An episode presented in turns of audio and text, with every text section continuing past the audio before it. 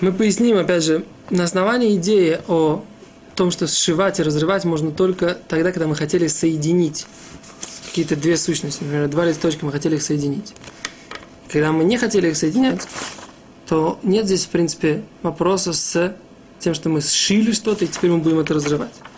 И поэтому, если мы, если у нас, например, есть книга, и в ней упало какой-то кусочек еды, и вот так вот два листочка слепились. В такой ситуации можно их разорвать в шаббат. Вот так вот это не есть запрет разрывать, поскольку, поскольку это никто не собирался никогда склеивать. В ситуации же, когда, наоборот, у нас были здесь эти, книж, эти листы в книге, но никогда, например, такое бывает, из типографии мы получили книгу, и не все э, страницы одинаково хорошо разрезаны. Здесь остались, вот, например, предположим, здесь осталось место, где книга не разрезана.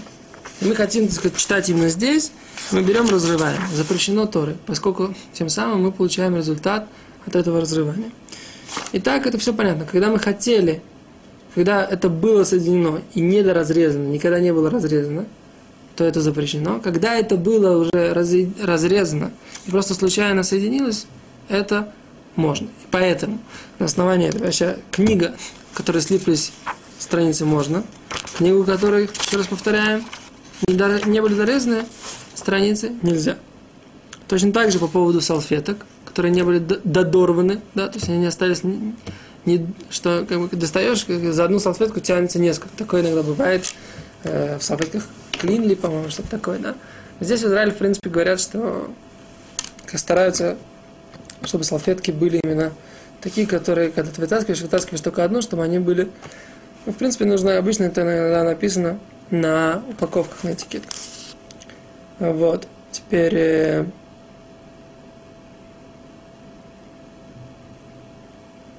теперь, если у нас... Э, если у нас есть э, титулим, да, в титулиме иногда бывает такая ситуация, титулим это имеется в виду, что по-русски называется памперс, да. А есть памперсы, там есть них несколько вопросов, мы по них поговорим, но иногда бывает, что не только вот эти вот э, ушки, на которые, которые закрывают как бы сам этот памперс на теле у ребенка. А непосредственно, когда берешь вот э, сам памперс, то когда ты его раскрываешь, то вот он сверху немножко вот эти углы, края самого всех вот этих вот ну, вот, это, вот, вот этих трусиков детских, да, как бы, которые, в принципе, что это такое, есть памперсы, непротекаемые трусики, да, так вот они вот здесь, вот здесь сверху, они, в принципе, залепились. Теперь, авторы этой книги утверждают, что это э, попадает в ситуацию, когда, в принципе, это было разрезано, но что? Ну, за счет того, что нож сильно давил, э, и было это достаточно теплый этот горячий нож, он как бы это осталось немножко скрепленным. Они говорят, что нет в этом никакой проблемы, это раскрыть, поскольку, никто никогда не собирался их склеивать и в этом склеенном состоянии оставлять эти памперсы. Это принципиальный вопрос. Вопрос, нужно ли до шаббата хотя бы раз раскрыть. Возможно, что изначально есть мнение, которые говорят, что лучше раскрыть, для того, чтобы не входить в этот вопрос. Но если вы, опять же, оказались в ситуации, когда вы, у вас нужно для ребенка памперс, а вы не, у вас не раскрыты памперсы, то можно их раскрыть э, в шаббат. Э, в шаб, можно их раскрыть в шаббат изначально.